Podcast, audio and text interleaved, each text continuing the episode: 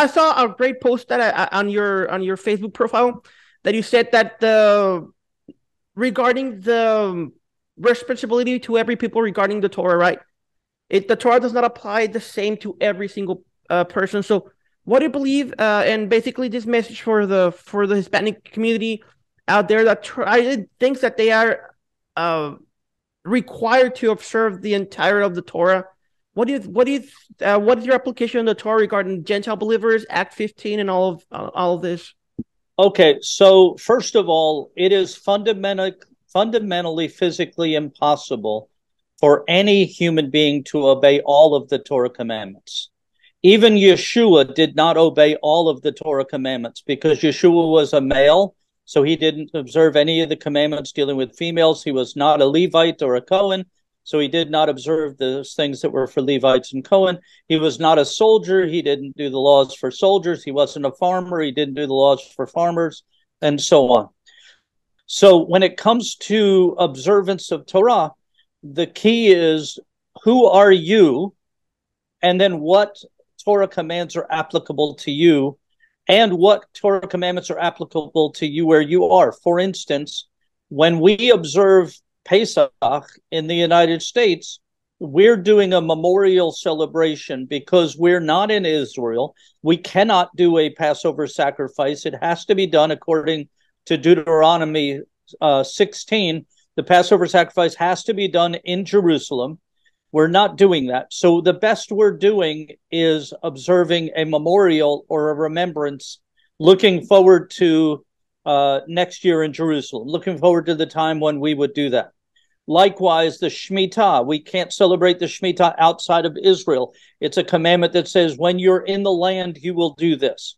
So, where are you? What are you? Where are you living? Who are you? What do you do? So, all of those things affect how we observe the mitzvot. Now, Acts 15 says that there are four items that it says Gentiles needed to abide by.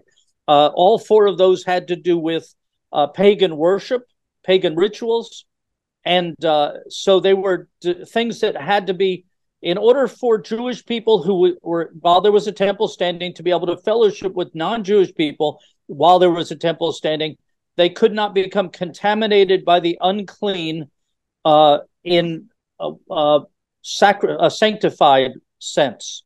Mm-hmm. Not that Gentiles were unclean in the humanity sense, or lesser human beings, but because of the uncleanliness as in sanctification, they could not relate to those. So those four things that Acts 15 says are things that deal with contact within relationship within fellowship. And in order for Gentiles to be able to worship in the same synagogue as the Jews, they had to abstain from those things. So they did not contaminate the Jews or desanctify them so that they would not then be able to go to the temple and perform the rituals that they had to at the temple. But it goes on to say, For you will hear Moses taught in the synagogue every Shabbat. So there is an expectation that Gentiles will be in synagogue on Shabbat hearing Moses taught.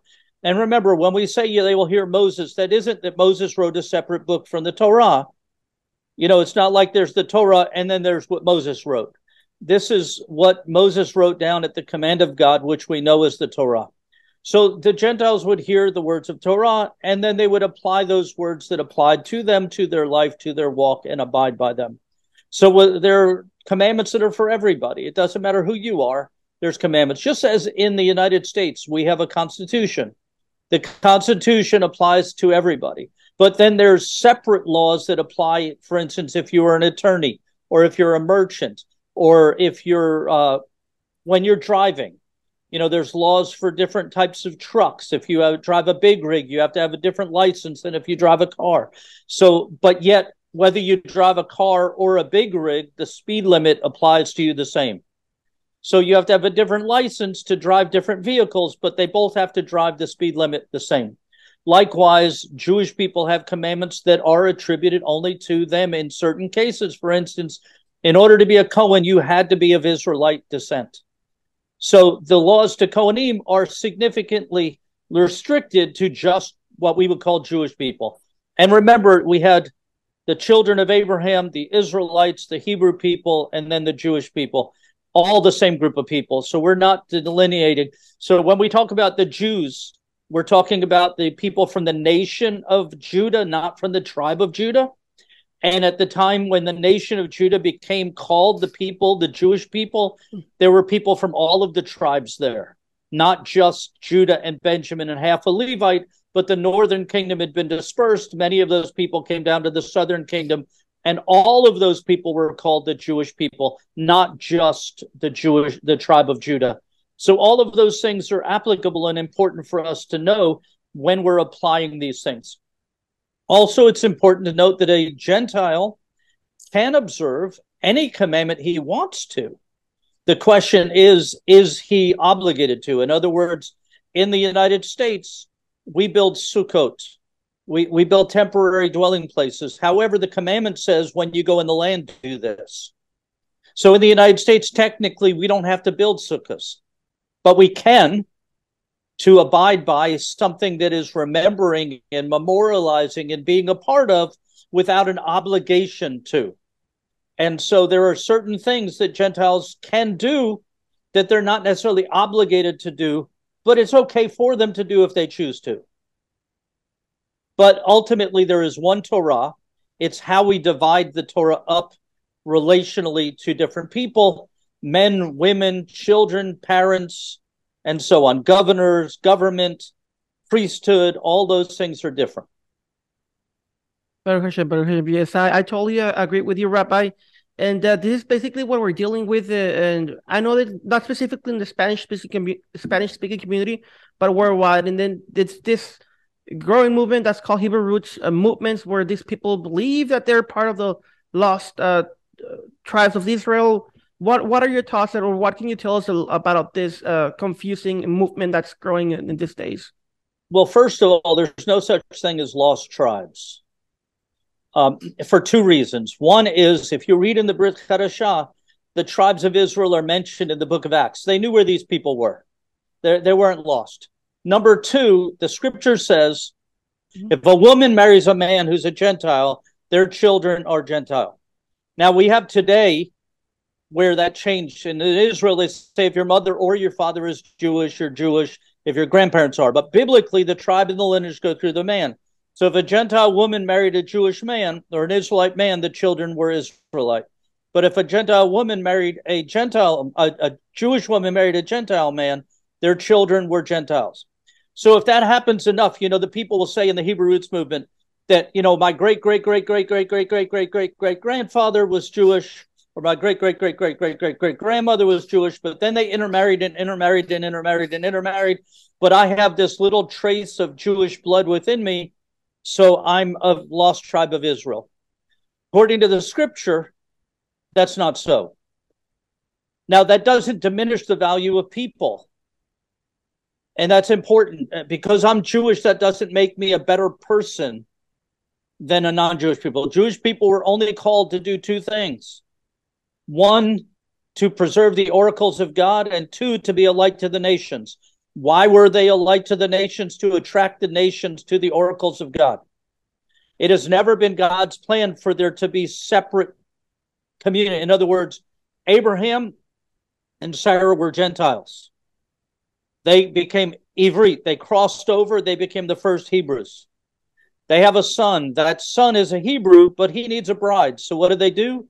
They go across, they get a bride, they bring her back across so she becomes part of Abraham's family, part of the Hebrew people.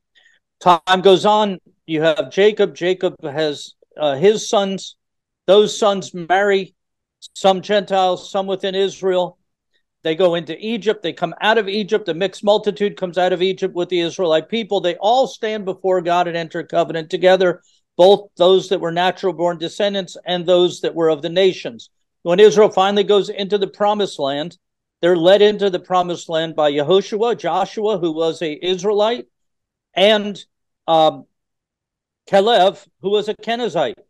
One Jew, one non-Jew, that led Israel into the promised land. It has always been Jewish people and non-Jewish people serving together, different roles, different responsibilities, one family. It always has been. And so when you look for that drop of Hebrew blood. If you know, if I go back 20 generations, there was a drop of blood. You're focusing on the wrong blood. The blood that redeems us is the blood of Messiah. I am not redeemed because my blood is Jewish blood, because my genetics. I'm redeemed because of what Yeshua did.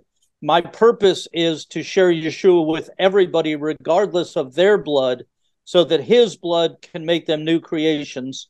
And when we quit looking for the endless genealogy, when we quit looking for that that validation of identity, when Gentile people understand that God didn't drop them in the wrong basket, you know, he didn't make a mistake and whoops, I, I you were supposed to be in the Jewish basket.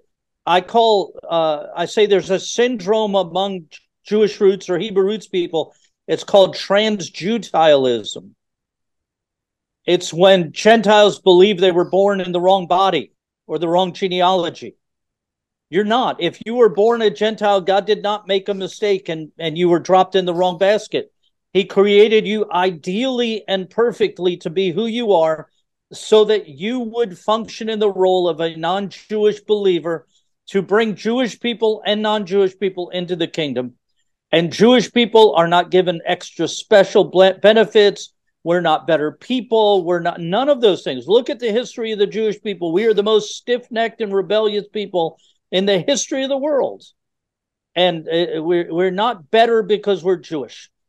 We're different. Just like men aren't better than women, we're different. And so it's important. If you're looking, if your study is to find a drop of Jewish blood, you're wasting your time.